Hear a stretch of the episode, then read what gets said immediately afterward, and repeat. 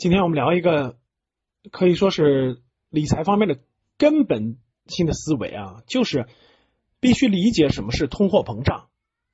那通货膨胀说难也难，说简单其实也很简单。那我给大家讲一个最近的例子啊，我身边的例子，让孩子如何理解通货膨胀的。嗯，这两天呢，孩子在学这个语文，那语正好学的内容是诗歌，老师呢布置了个作业啊，让孩子呢去呃写抄写三首现代的诗，现代的诗。我突然想起来呢。孩子问我什么是现代的诗哈，我说就是现代人写的，嗯，他要抄三首。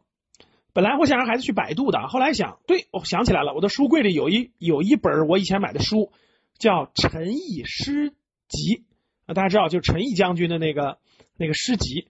我就说你在书柜里找找，好像我有这本书。孩子就找出来了，找出来，哎，一看里头很多神异的诗，对吧？我说挺好，就写去吧。就过一会儿呢，孩子就跑过来问我了，说，哎，这为什么这本书只要？零点七六元，就这本书怎么这么便宜？零点七六元就七毛六。我一看到这个，我说太好了啊，这就是让孩子理解通货膨胀的好时机啊！我就我说你看一下那本书是什么时候那个出版的？因为我这本书呢是我有一次在旧书市场淘出来的吧，然后呢。打开一看呢，这本书的出版的时间是一九七七年，哈哈，是一九七七年那个的一本书是零点七六元。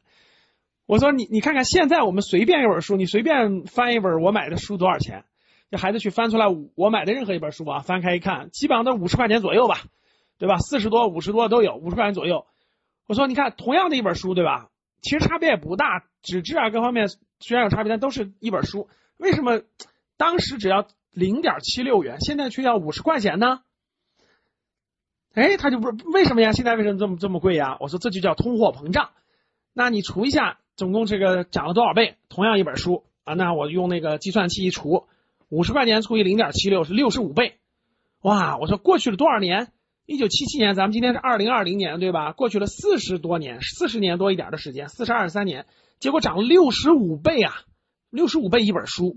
我说这就叫通货膨胀，什么意思呢？因为货币它只是一种纸币，对不对？啊，它凭啥值十块钱？这张纸为啥值十块钱？同样一张纸为啥值一百块钱呢？其实呢，纸币呢，它必然会通货膨胀，无论是缓慢的还是快速的，它会越来越不值钱，越来越不值钱。所以四十多年前的一本书只要零点七六元，那今天的一本书就要五十块钱，这就是特别典型的。那再去看我们的房子，再去看我们的所有的。衣食住行所有的东西，其实价格都在上涨。为什么？主要还是因为通货膨胀，货币越来越不值钱，所以它会越来越来越涨价。那四十年就是六十五倍啊！我就问孩子，我说你觉得四十年后一本书得多少钱？